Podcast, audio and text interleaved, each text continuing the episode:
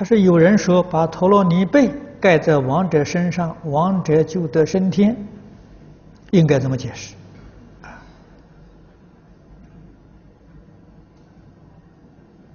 啊，是盖呢，还是不盖的好？呃，陀罗尼咒如果盖到身上就升天了，我们都不要修行了。这修行好苦啊，是不是？死了时候多买几床被子盖一盖不就行了吗？你们想想有没有道理？